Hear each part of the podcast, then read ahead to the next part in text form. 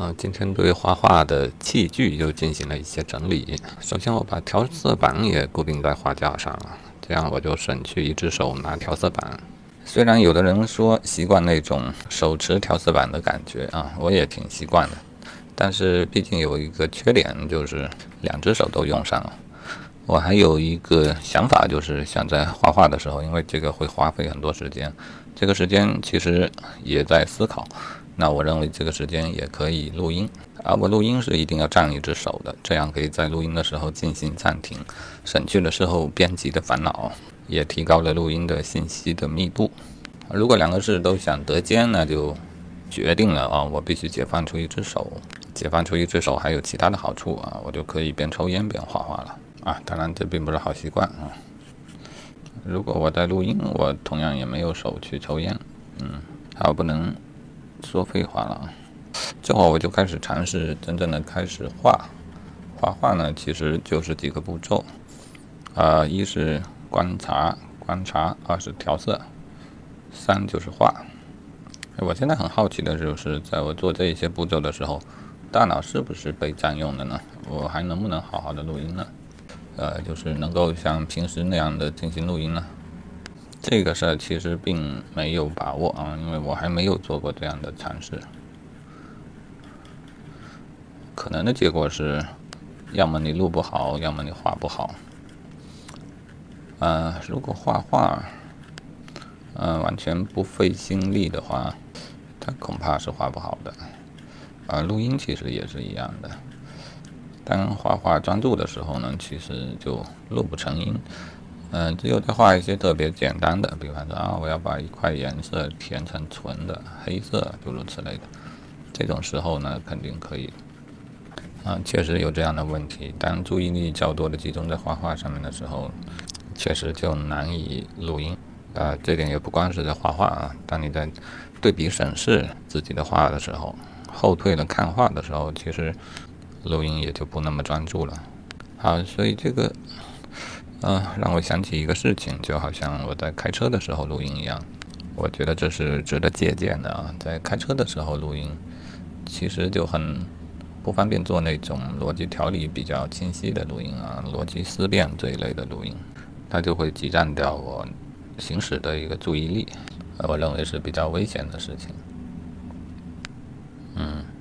呃，关于开车的录音，我最后总结出来的经验就是，可以做一些感性的录音，有点像随意的闲聊，有点像唱歌，诸如此类的事情，还是可以做一做的。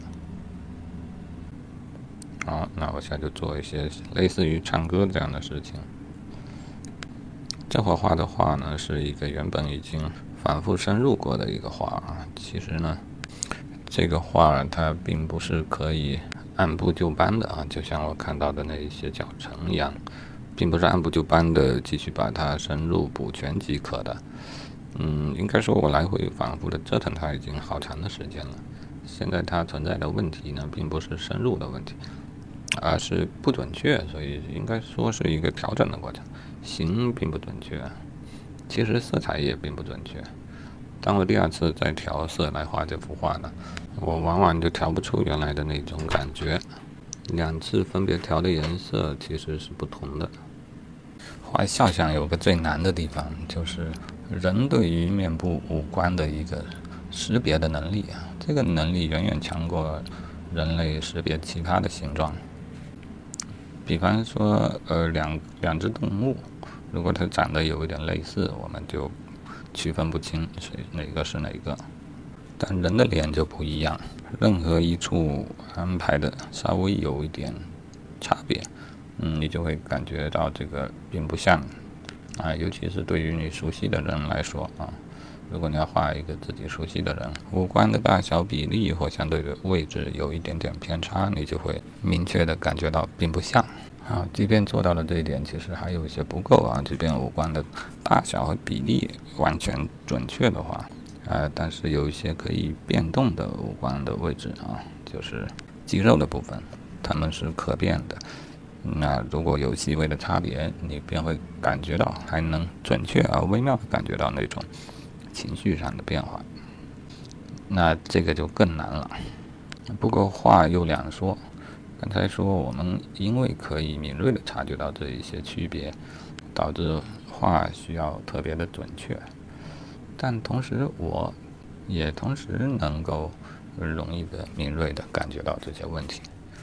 那为什么在画画的时候，这种感受就无法准确的表达到画面上面去呢？哪里？嗯，这仅仅是表达能力的问题吗？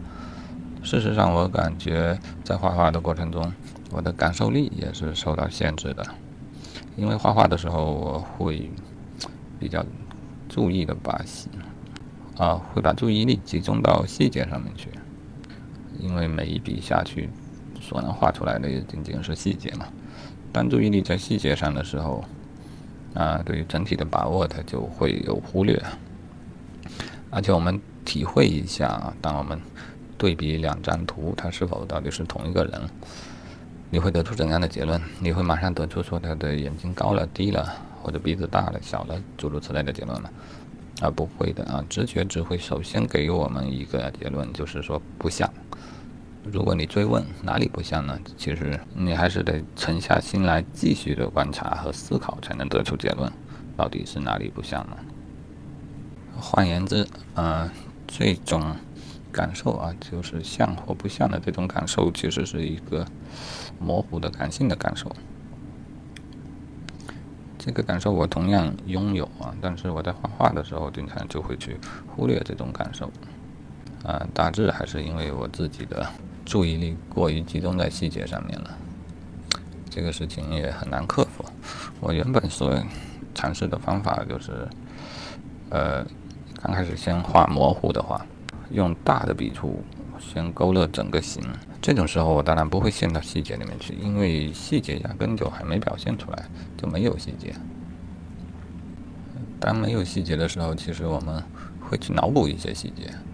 啊，其实画画的这一个阶段是很有意思的，就是它总是会给人以惊喜。啊，当你用大笔刷刷的画了一些形之后，哎，你突然发现啊，它似乎开始变得像了。但它变得有些像，其实呃，除了你画的本事之外啊，其实还有一部分是你脑补的本领啊。换句话说，这种呃粗糙的大轮廓。你会察觉到它的像，尤其是那些细节上的相似，其实都是脑补出来的，而不是真正的。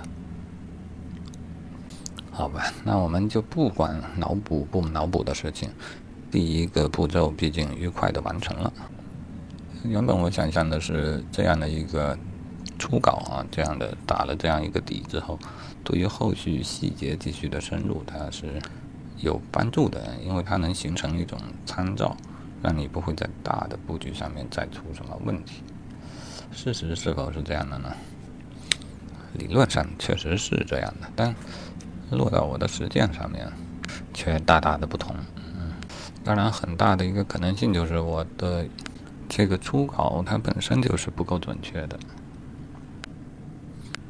之后在这个并不够准确的初稿上进行深入，而且没有及时的做相应的调整。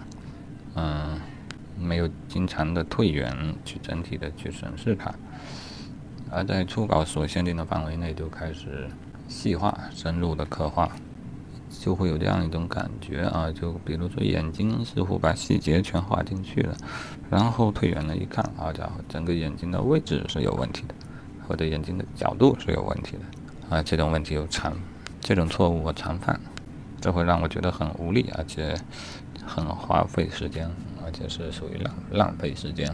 那我决定在画的过程中给他们拍一些照片，记录一下当时的想法啊，以及画面的实际的情况。刚才库进来给我指出了几个问题啊，比方说两眼的间距过大，这个已经做了一定的调整。眼睛向左啊，就是这个左眼向左平移了快一个公分，像这么巨大的一个偏差，确实我之前所没有发现的。这个。确实是个挺要命的事儿啊，然后再来仔细看一下啊，我觉得整个眉眼都偏低了，应该向上抬一点才是正确的。但是眉眼细节多，费了半天劲画下来的，他就舍不得去动它。嗯，并且眉眼呢，其实是画一幅画的最早的一个基准点，我居然把这个基准点都给搞错了。啊，现在认真对比这两幅画，其实问题很多。如果仔细来找茬的话，除了眉眼整体我觉得偏低啊，这个如果想准确的进行判断，我大可以把两个图像重叠起来对比啊。但是画画的时候不能这么做啊，那我们就尝试用肉眼来回的穿梭于两个图像之间来寻找一些啊，然后再来看啊，细节是无穷的啊，我们依次来看。嗯，图中的右眼啊，就是看起来在左边那个右眼的长度是不是有问题？高度是不是有问题？角度是不是有问题？啊，我目前认为右眼长度看起来过长啊，这也意味着右半边脸露出的部分有点太多。这其实是对一个人面部的角度没有控制好，等于整张脸有点向左边转向的感觉。所以呢，要继续压缩右半边面孔，然后抬高一点右眼。啊，我之前觉得整张啊整个眉眼都偏低，那我现在至少可以先尝试抬高右眼，右眼要抬高，但右眼的眼皮的大小其实并没有大错误，那意味着右边眉毛也得跟着抬高。啊，再说鼻子，它会不会偏短了？鼻翼会不会显得过厚了？啊，然后看嘴巴，嘴巴问题就比较多了啊。首先它的颜色一定是不对的，这种颜色我现在还没想出应该怎么调。上唇绝对是有一些暗色啊，冷色，就是我尝试加一点蓝吧，再加一些白，灰一点啊。当然，它的主要色调是红，这是偏冷。而下唇偏暖，它有一点可能可以加一点黄。而下唇的下边缘呢，又和上唇的颜色比较接近。好，现在注意看嘴的右侧啊，我这里的左右都指画中人的左右。嘴的右侧呢，它露出的脸颊其实是很少的，而我的画中又变多了啊，这和我画右眼和右面颊是同样的问题啊，我都把它的右边给画大了，画大了就好比把人脑袋给转过来了一个角度啊，我这种重新解构的能力可能是受了毕加索的影响。好，这样长时间的观察，我觉得是一个好事，而且观察的时候也挺方便。做录音的啊，因为我可以心无旁骛的观察并进行录音。好，现在我还能顺便抽根烟。现在呢，啊，又要着手把刚才所说的几个问题先处理一下，处理完再拍个照看看。好，我先做了第一步的处理，这个是比较全局性的整个脸型的一个处理。那就是露出的右脸整个部分应当减小。那我当然用黑色的头发的部分往里面压，压进去了快一个公分。嗯，现在有许多也相对的位置变得有一些正确。拍了一张照片，但刚才用的是较大的笔来处理，因此细节上还是没有怎么注意到。现在用小的笔再修一遍，还是有许多问题啊。现在的问题主要还是因为眼睛并没有抬高，只是压缩了脸颊。那么我现在画脸颊的这个曲线的时候，其实是不应该参考那个错误的眼睛。嗯，但眼睛还没有处理，因此总是忍不住会参考到眼睛。这么说来，我在细调面部的曲线之前呢，还是应该先把眼睛给处理一下。抬高眼睛，我应当先用黑色呢，还是先用肉色呢？啊，我倾向于先用肉色。我先把眉毛压提高一点啊，眉毛的上边沿我认为是比较正确的，那就是把下边沿提高一些。唉，越看问题越多。右边的眉毛，那这起始位置明显是错的啊，这个眉毛画短了啊，应该是画中人左眉明显的画短了啊。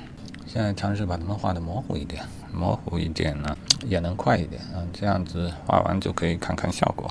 如果效果没有大的问题。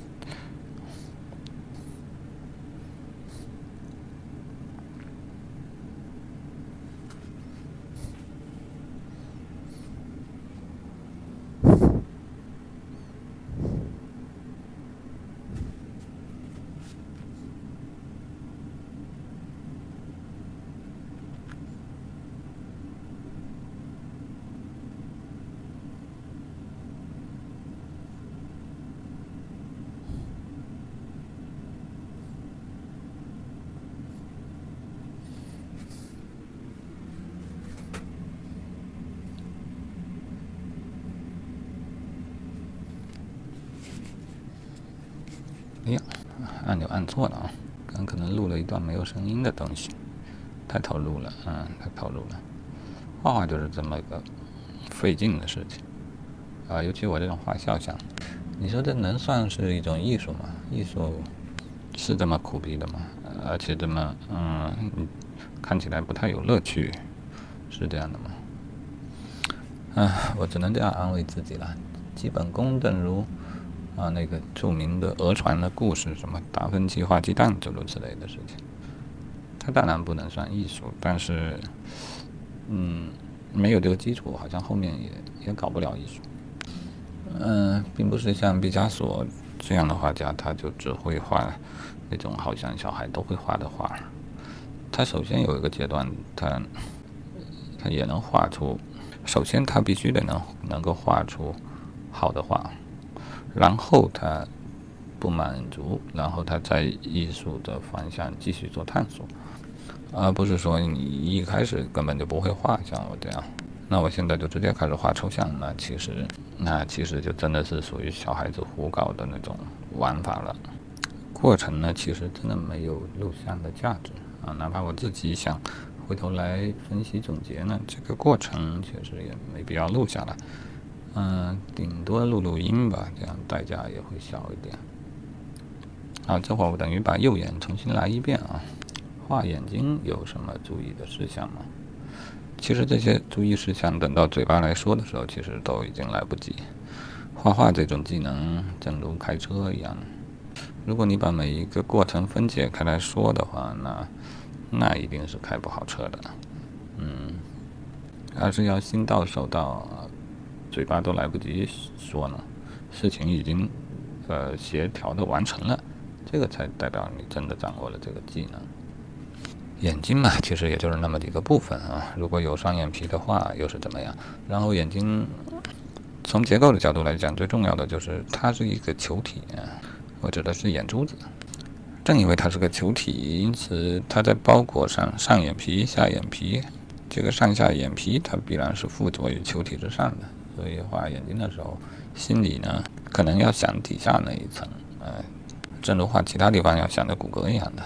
画眼睛就得想一想眼珠子，啊，因为就是正是眼珠子，它才真正的从底层从底层决定了这个整个眼睛的立体关系。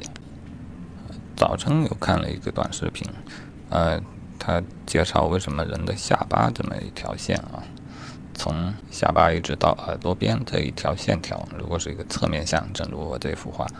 这个侧面像一样，这一个转折呢，它呃绝对不是一一条直线啊，呃，甚至呢，它也不是一个单一的弧线。一般来说，它会是两段弧线构成的。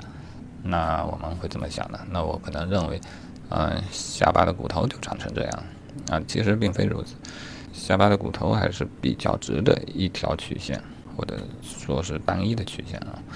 但实际上呢，下巴是有穿插的啊，这按素描的说法叫穿插，一听就很厉害的样子。它为什么会形成其实是两段曲线啊这样的一个穿插呢？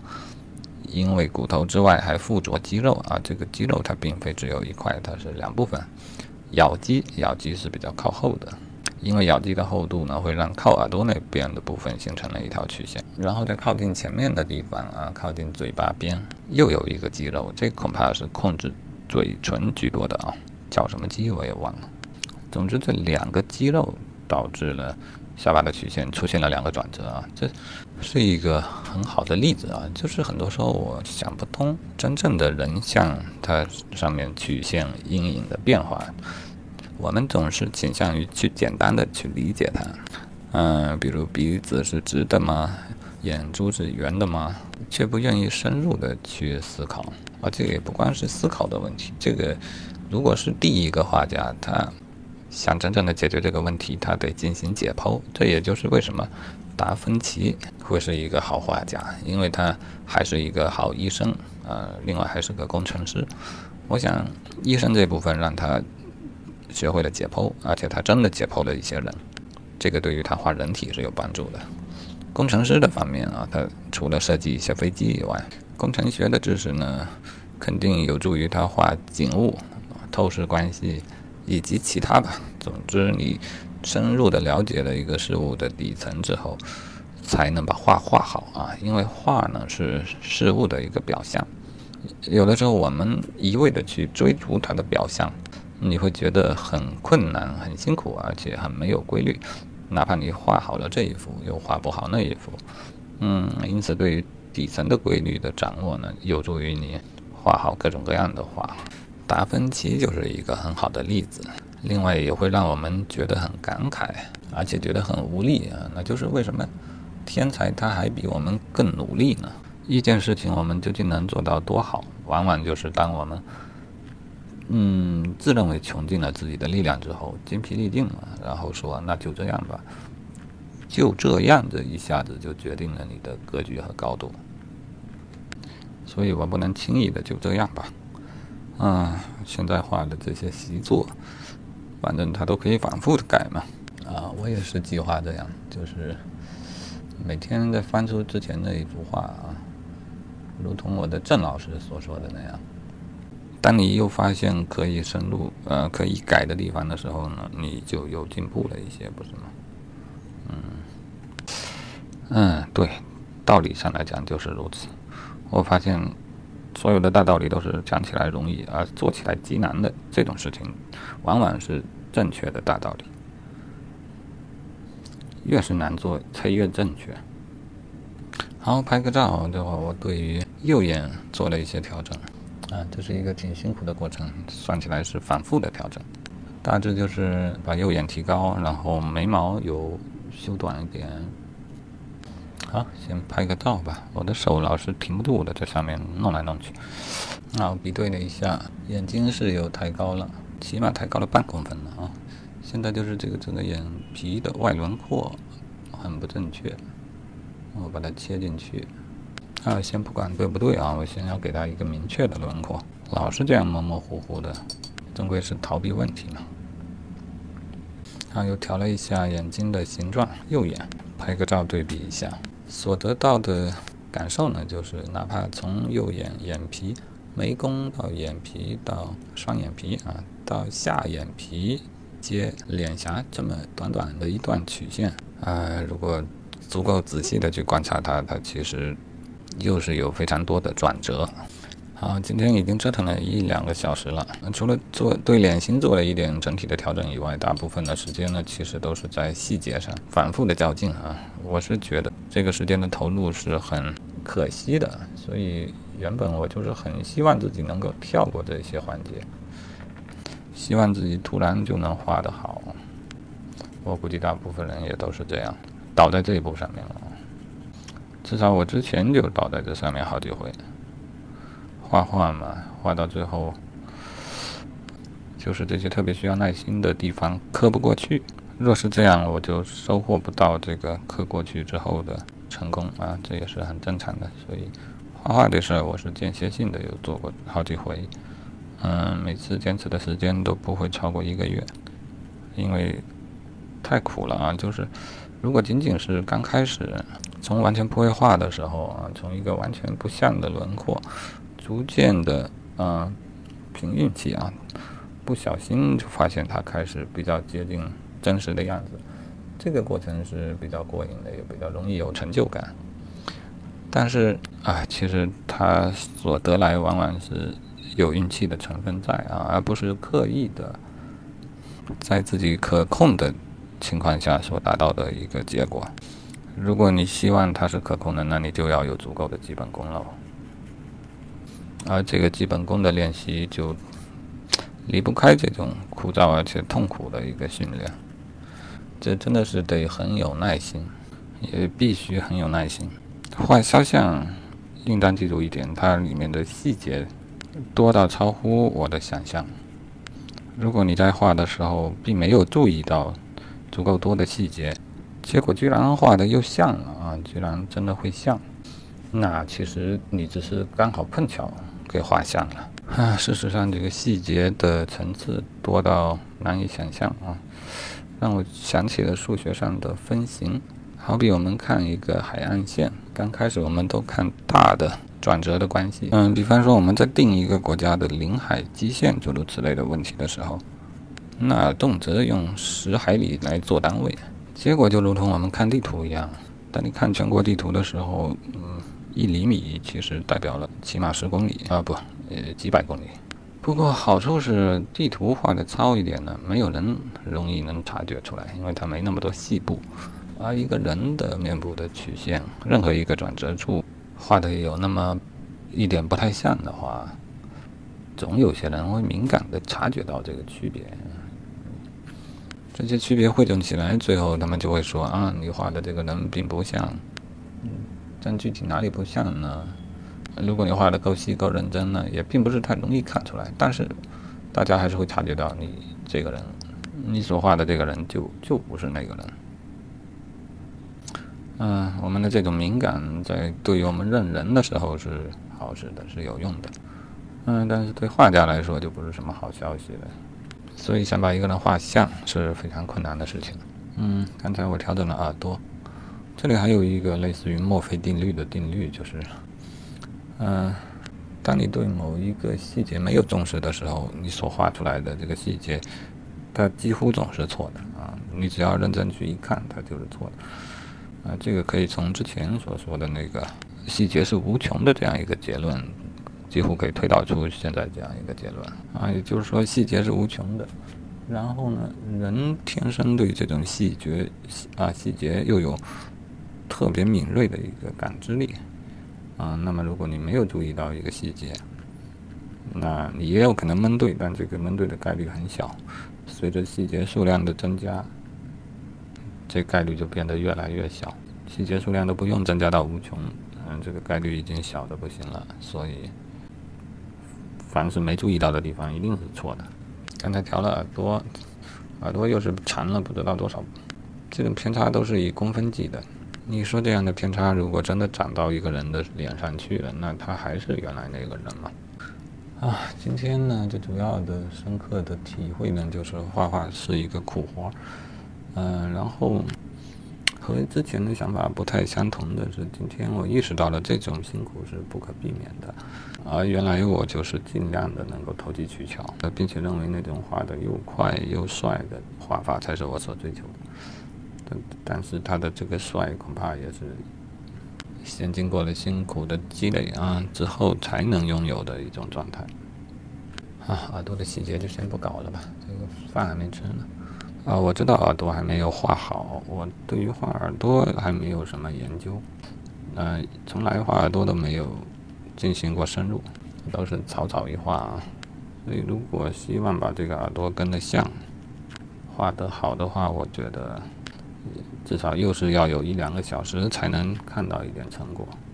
需要注意的细节很多啊，除了形之外，还有如何调色，这些都是我之前刻意回避掉的问题。